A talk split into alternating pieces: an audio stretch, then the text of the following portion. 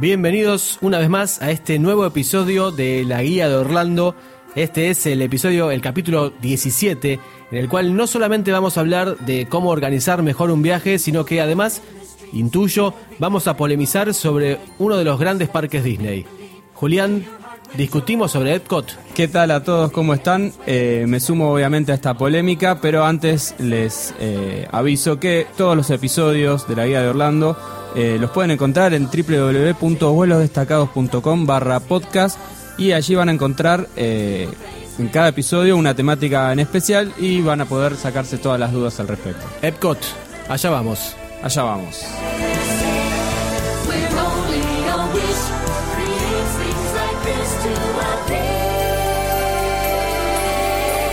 Ok, arrancamos. Epcot, antes que nada, ¿qué significa la sigla Epcot? Epcot es una sigla en inglés que significa algo así como prototipo experimental de la comunidad del mañana. A ver qué se te ocurre a vos que puede llegar a hacer eso, ¿no? Perfecto. La cuestión es así, a ver si la resumo lo más claramente posible.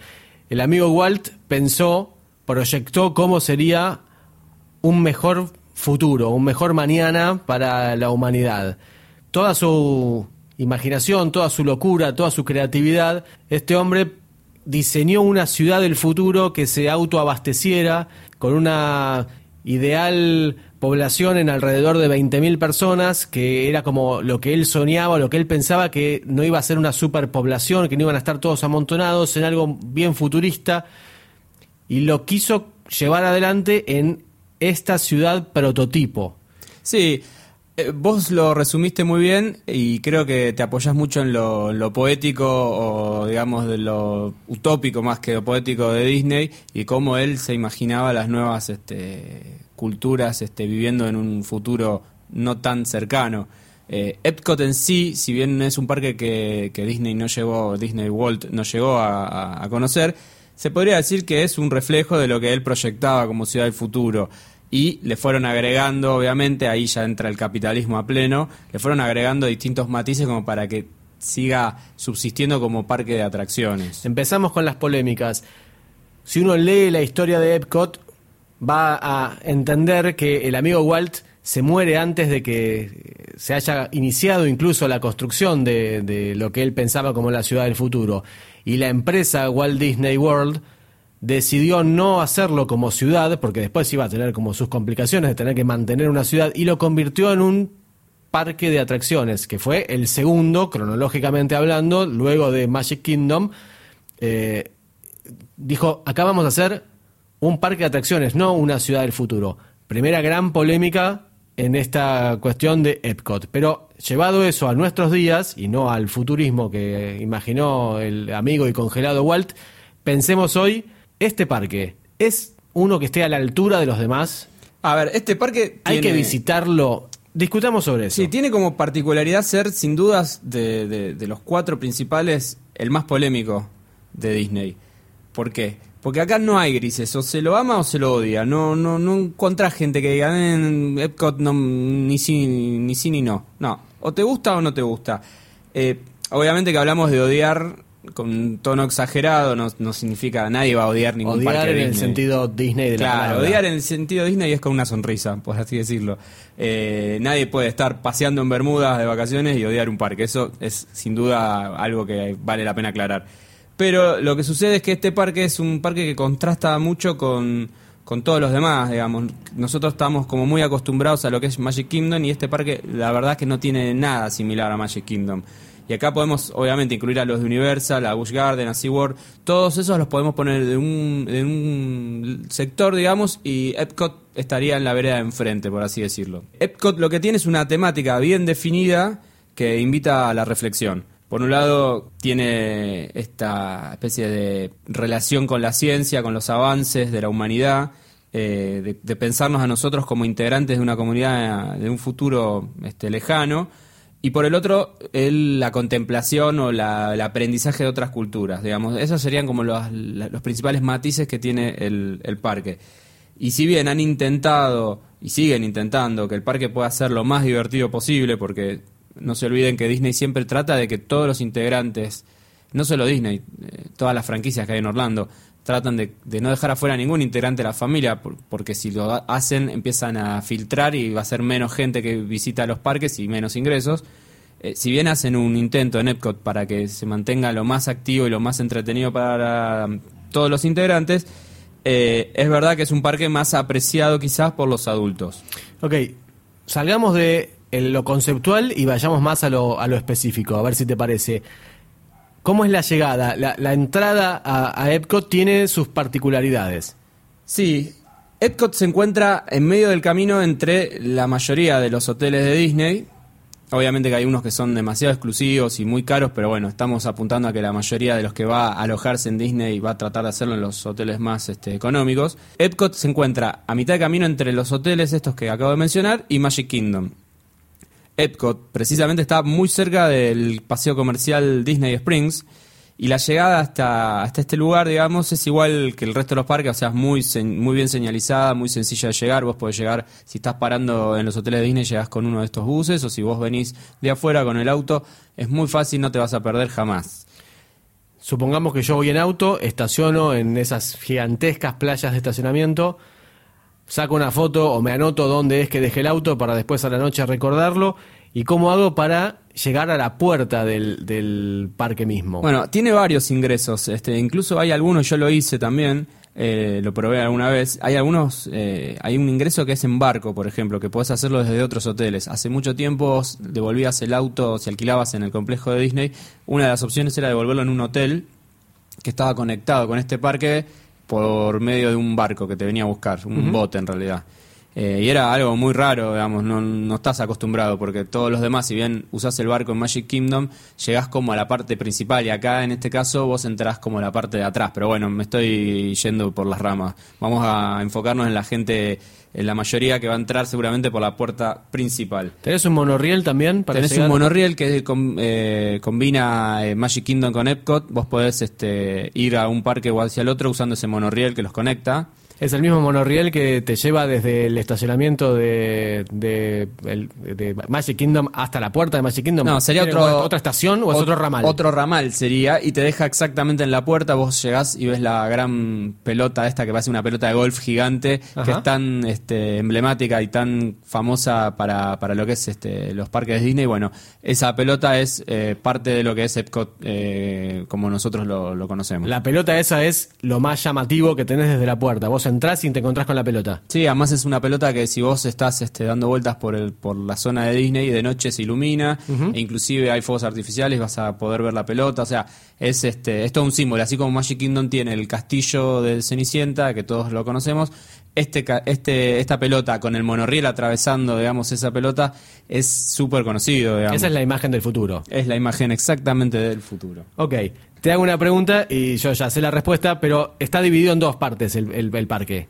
¿Cómo es eso? Sí, básicamente se podría decir que el parque está dividido por una, por un lado por una parte, la parte futurista, que es este juegos y atracciones referidos, qué sé yo, al mañana, a la tecnología, al desarrollo, al avance de la ciencia, del ser humano. Eso es Future World. Eso se llama Future World.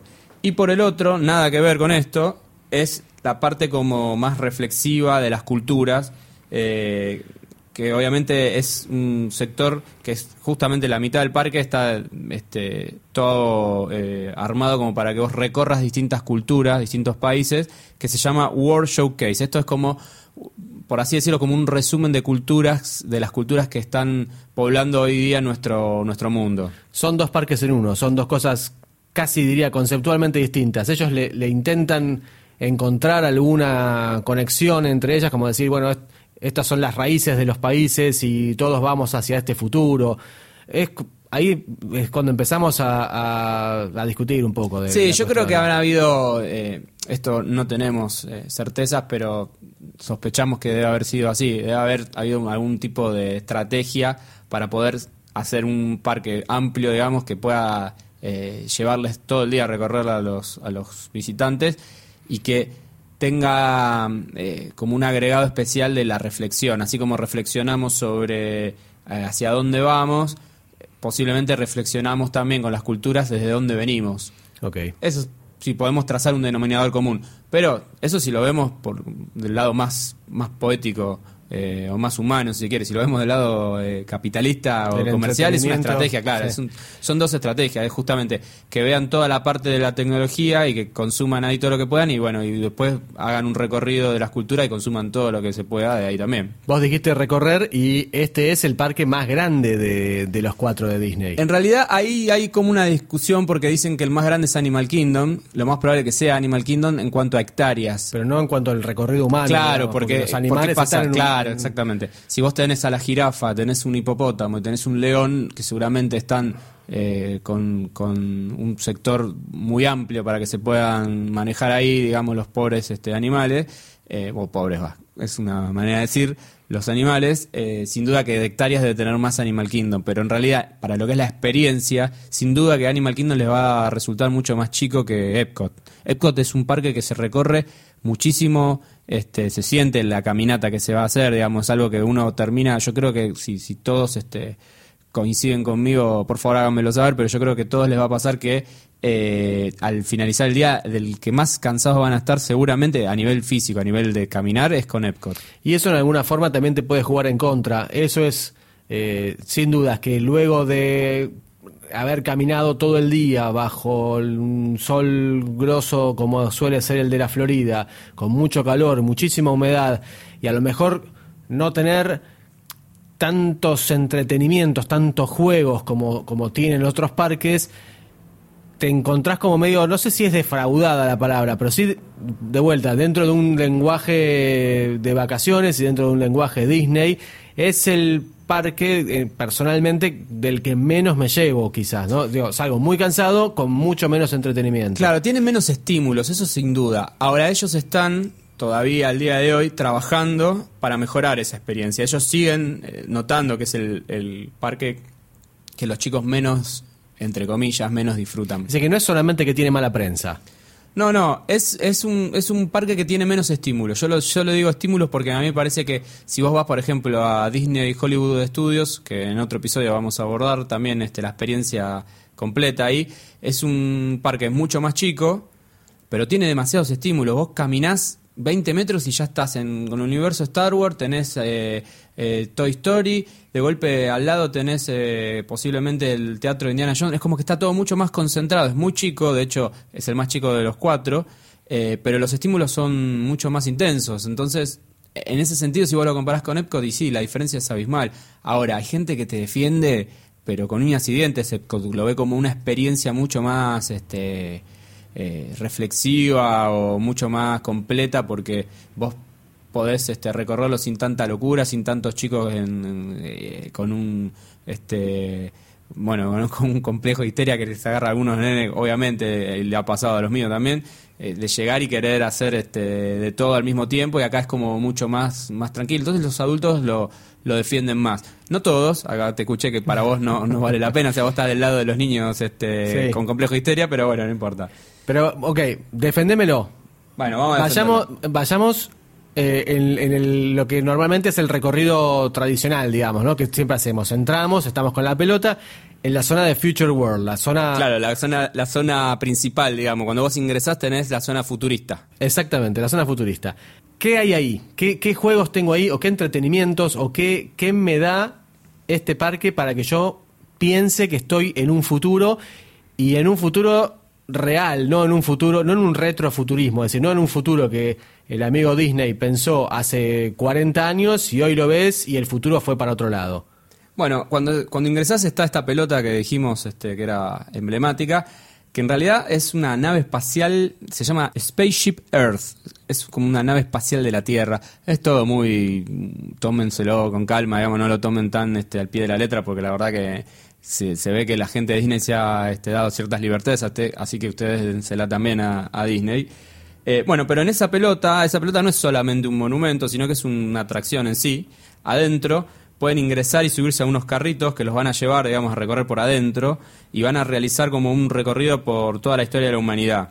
Este es un carrito súper lento, digamos, es más para, para ver este, con la familia entera, digamos, no es un... No es un- montaña rusa, No es una montaña rusa.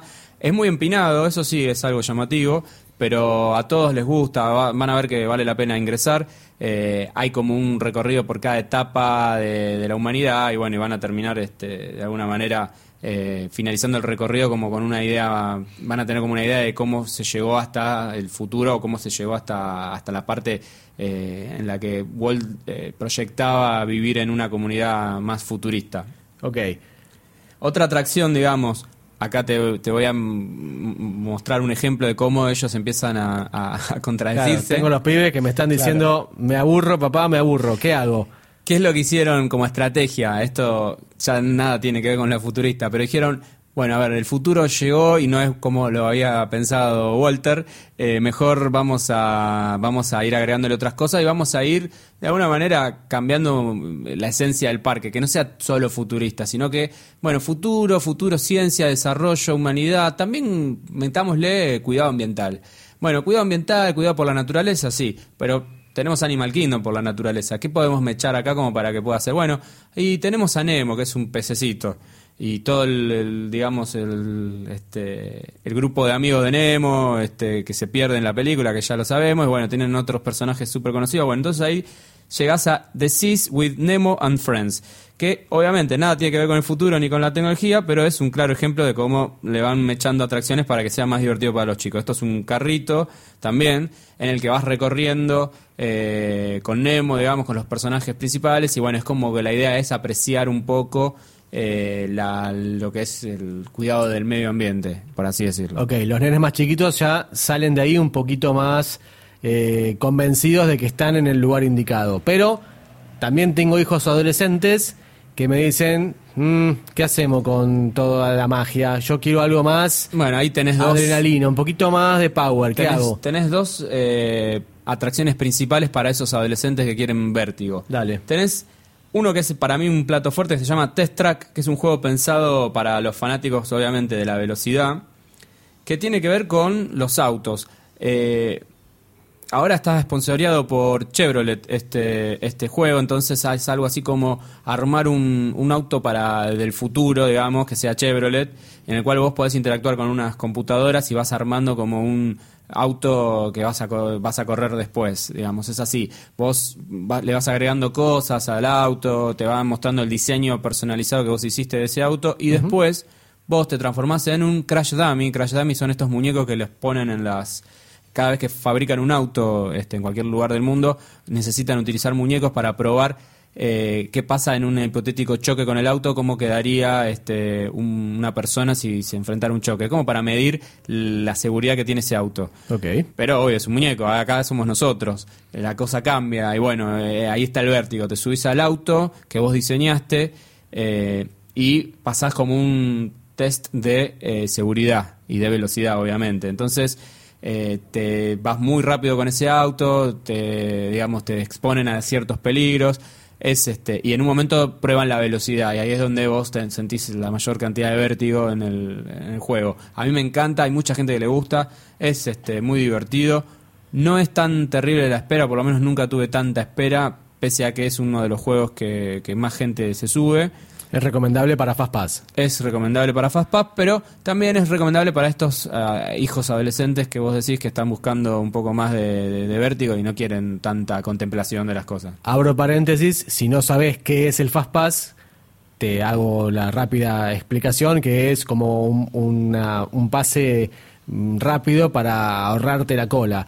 Más detalles sobre esto, sobre cómo reservarlo y cómo gestionarlo y qué juegos te conviene elegir para Fastpass, lo podés encontrar en un episodio que hicimos específicamente sobre el Fastpass de, de Disney. Buscalo en las notas del programa, ahí te dejamos el link directo, o si no, buscalo directamente en- entre todos los episodios que hemos grabado en esta guía de Orlando.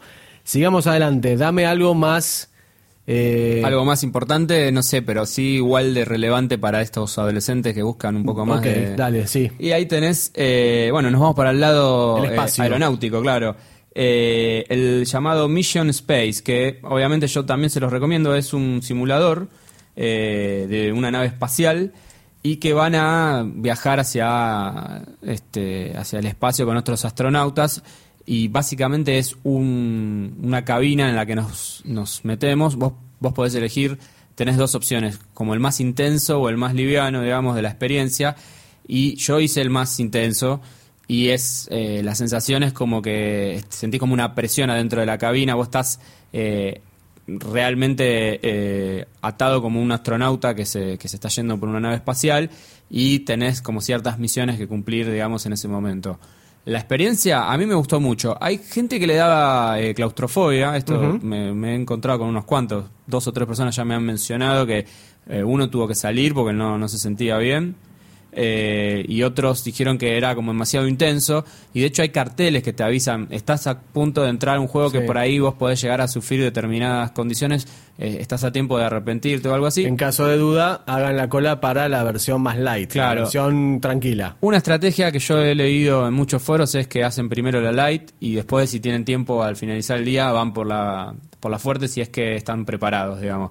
Y hay gente que directamente prefiere no exponerse a eso y lo ve como, bueno, como una atracción más, este, que no hace falta tener que, que vivir la sensación del astronauta, digamos, así, de, de- de la presión atmosférica que hay y, y la claustrofobia. Pero bueno, a mí me gustó muchísimo también. Excelente. Hecha la aclaración, pasemos a uno de los clásicos, el probablemente, no sé si el más conocido, pero probablemente a gusto personal, el mejor de todos.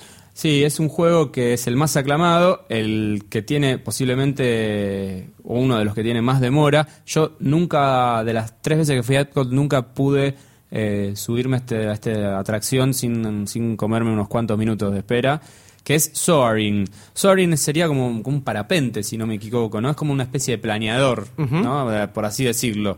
Y básicamente consiste en subirse a este, esta especie de parapente frente a una pantalla, que es una pantalla con una experiencia como si fuese un, un IMAX, digamos, una pantalla muy, muy grande, y nos elevamos este, en altura real, digamos, nos, nos elevan, y por así decirlo, eh, planeamos por distin- distintas eh, regiones de Estados Unidos y creo que de otros países también. Ahora le han hecho una especie de actualización a lo, a lo, a lo que Pero está en claro que no, no, no es un.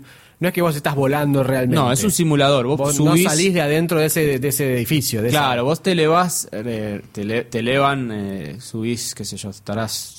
20 sí, metros. No, no, no 10 creo que tanto, 10 metros. Sí, ponele 10 metros en altura, en una sillita, como si fuese un parapente, y te enfrenta hacia, eh, hacia una pantalla que te va mostrando eh, determinadas regiones, como que si vos estuvieras, obviamente estás simulando que vos estás planeando por ahí.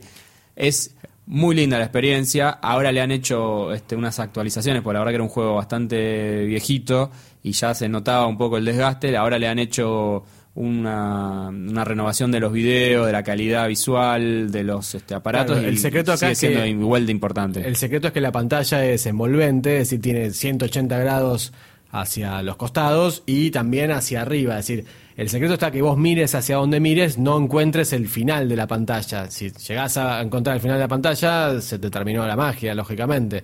Eh, es una ilusión óptica, es como crear vértigo de forma eh, artificial, llámale, porque vos no estás realmente en las alturas volando ni, ni desplazándote por ningún lado, vos estás arriba de un cochecito que se mueve un poquito como para darte más sensación de, de- de- de ese, de ese movimiento. Claro, exactamente. Esos son los eh, principales juegos en esa región. Hay otras actividades muy interactivas de los chicos que pueden ver, incluso hay un sector de Coca-Cola donde pueden probar bebidas de otros países del mundo.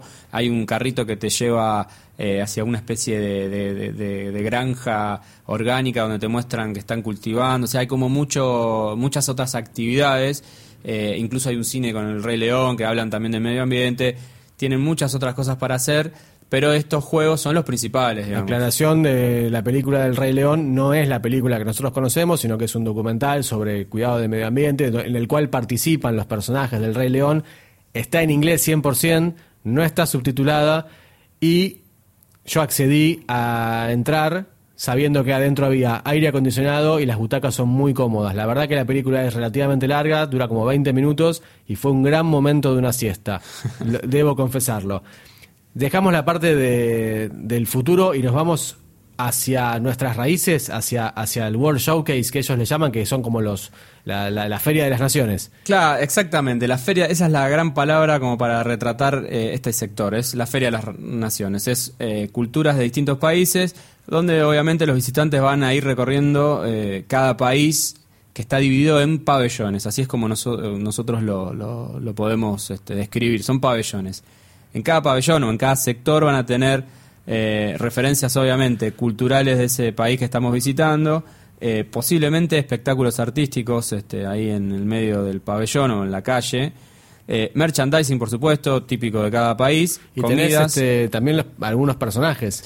Y también vas a poder encontrar personajes característicos de las películas emparentados con el país.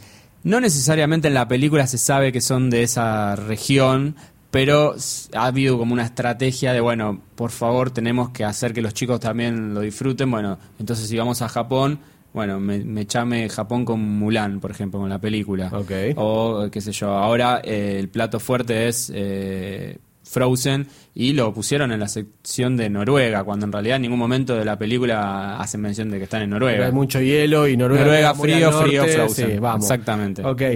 Eh, también está Belle, está en, en Francia, que suponemos que tiene que ver con París y, Exactamente. y demás. Pero bueno, más allá de una vez más la polémica que prometimos que íbamos a tener, dame lo más destacado a tu gusto de qué me voy a encontrar en esta Feria de las Naciones, en esta sección de países dentro de Epcot. Sí, los países, por mencionar algunos, tienen Alemania, Francia, Japón, China, eh, Noruega, como dijimos, México también. No hay de Sudamérica todavía. En algún momento yo pienso que lo van a, lo van a agregar. Pero bueno, de lo que hay ahora, digamos, para poder eh, destacar, es sin duda la atracción principal en este momento es la de Frozen, que es este es una es un paseo que se hace en barco en el cual van a poder eh, interactuar con los personajes este eh, más conocidos de la película en la sección de Noruega es un paseo en bote eh, tiene una caída pero no es muy fuerte pero es un juego que hoy por hoy es el que más eh, espera tiene. Por lo tanto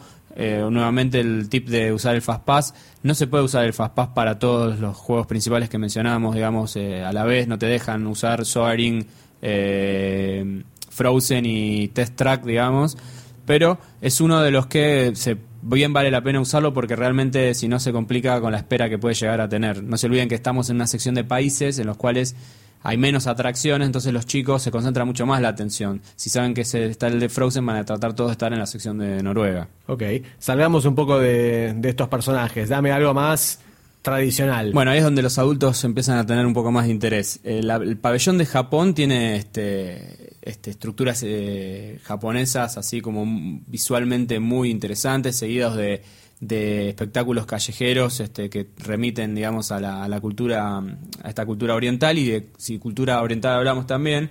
Tenemos, por ejemplo, en el pabellón chino tenemos el- una réplica del templo del cielo, que se llama así, que se encuentra originalmente en Beijing. Bueno, hicieron como un 50, ti- tiene así como una réplica del 50% de escala de lo que es el verdadero templo. Parece que es algo eh, muy similar al, al original. También muy recomendable. Me dijiste algo de, de Latinoamérica. Sí, ah, bueno, de, Latino- de Latinoamérica lo que podemos este, encontrar es México y tienen, eh, digamos, cuando entramos a ese pabellón, de afuera es una réplica a un típico, a una típica pirámide azteca. Bueno, ellos tienen eh, exactamente ese tipo de réplica. Vos ingresás adentro y van a sentirse que están en una plaza mexicana de noche donde se escuchan los mariachis de fondo, donde hay como unas lucecitas y las mesitas este, están adornadas como si estuviéramos en cualquier de estas este, plazas en, en este país este, latino. Ahí van a poder comer obviamente tacos eh, y van a probar este, bebidas, pueden tomar tequila, margaritas, este, algo así. Y también dentro de este lugar de México se pueden subir al bote, que hay un, como unos botes también para recorrer, y hacerlo con Donald. Ese es el personaje que eligieron de... La verdad es que en realidad Donald no es no tiene mexicano. mucho que ver. sí. Pero hay una película muy vieja eh, que se llamaba Los Tres Caballeros o algo así, que sumaban este, a Donald con otros dos personajes muy antiguos de Disney y bueno, hicieron un, un- ahí metieron un parche y bueno, dijeron Donald, vamos que es mexicano, cuando en realidad Donald es un marinero este, de la Marina Americana, pero bueno, eh, lo, lo- lo clavaron ahí y podés hacer un recorrido que se llama el Paseo de los Tres Caballeros o algo, algo así se llama, en el que vas este, encontrando cosas este, con canciones este, mexicanas. Bueno, es como un dibujo muy simpático, no es, no es un imperdible, pero ya estás ahí, yo creo que lo tenés que hacer.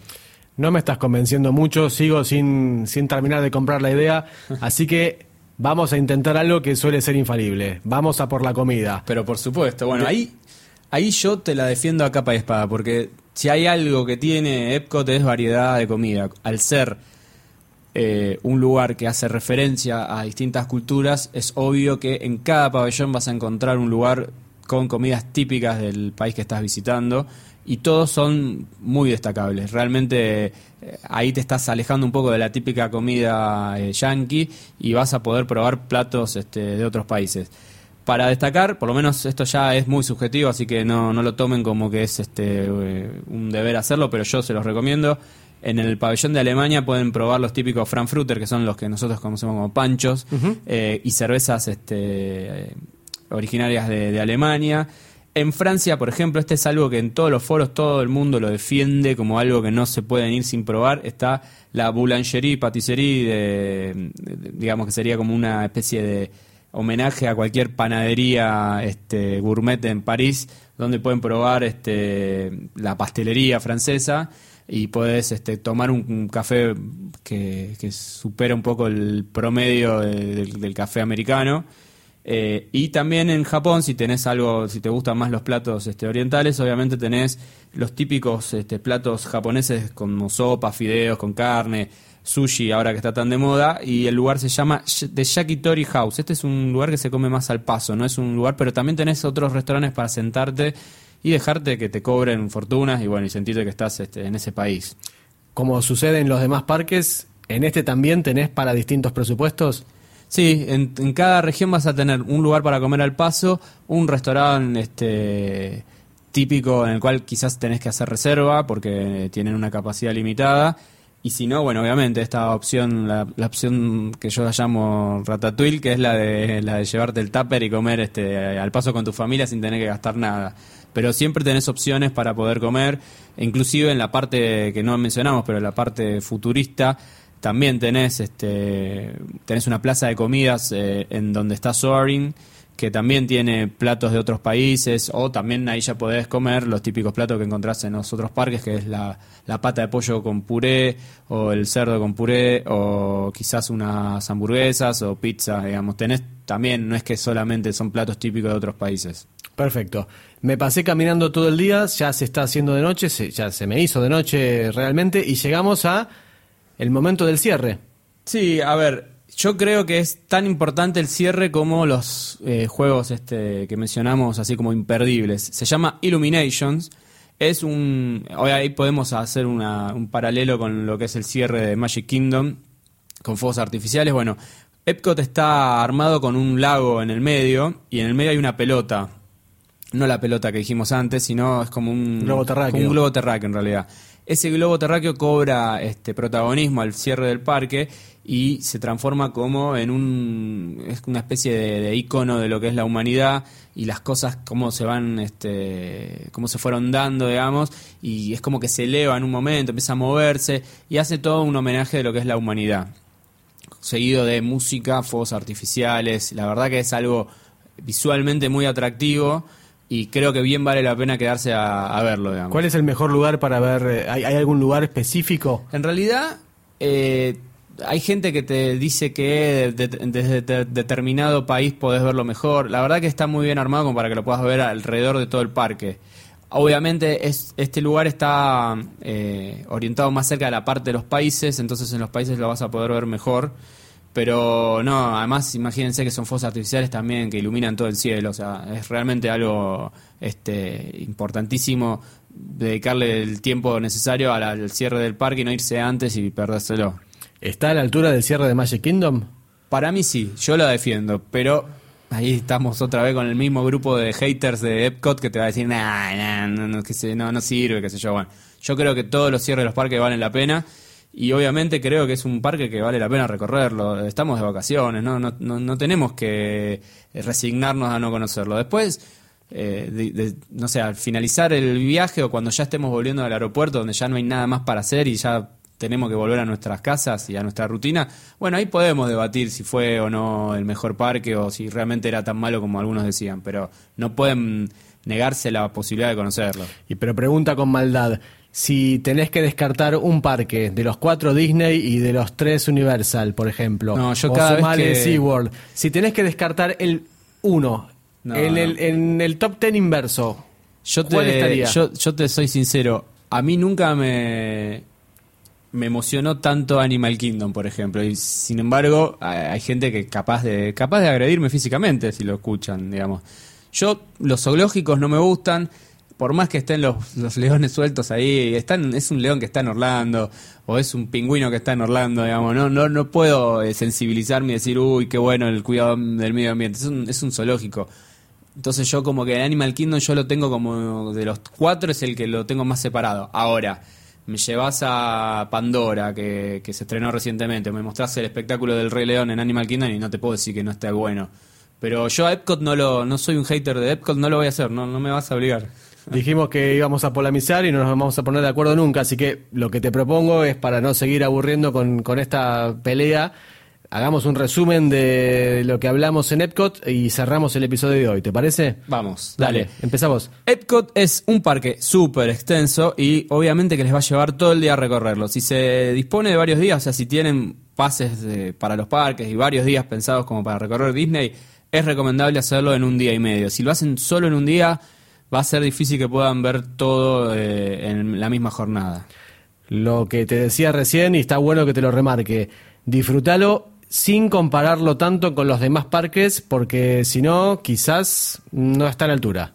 Y al tener dos sectores súper divididos, que dijimos Future World y World Showcase, recomendamos no saltar entre los sectores, como algo, algo que por ahí en Magic Kingdom sí lo hacen, digamos, a medida que tienen los juegos. Acá son, son sectores bien divididos y hay mucha extensión, digamos, entre unos y otros. Entonces, si quieren este, eh, disfrutar lo más posible, no, no les recomendamos que crucen el parque constantemente porque no van a poder y se van a agotar, digamos. Y al ser justamente uno de los más extensos y por las grandes temperaturas que suele haber en, en la Florida, lo que siempre te recomendamos es llevar calzado cómodo para que la jornada no sea tan cansadora. Bueno, creo que eso ya es todo lo que le podemos decir, digamos. Ahora solo les queda ir a Epcot y sacar sus propias conclusiones. www.vuelosdestacados.com barra podcast. Ahí te podés suscribir para recibir todos los episodios, volver a escuchar o, o descubrir los episodios anteriores y sobre todo dejarnos tus sugerencias, tus consultas o incluso hasta tus críticas y tus comentarios sobre cómo viviste vos Epcot. Te esperamos ahí. Bueno, listo, entonces nos vemos en Epcot. Nos vemos en Disney.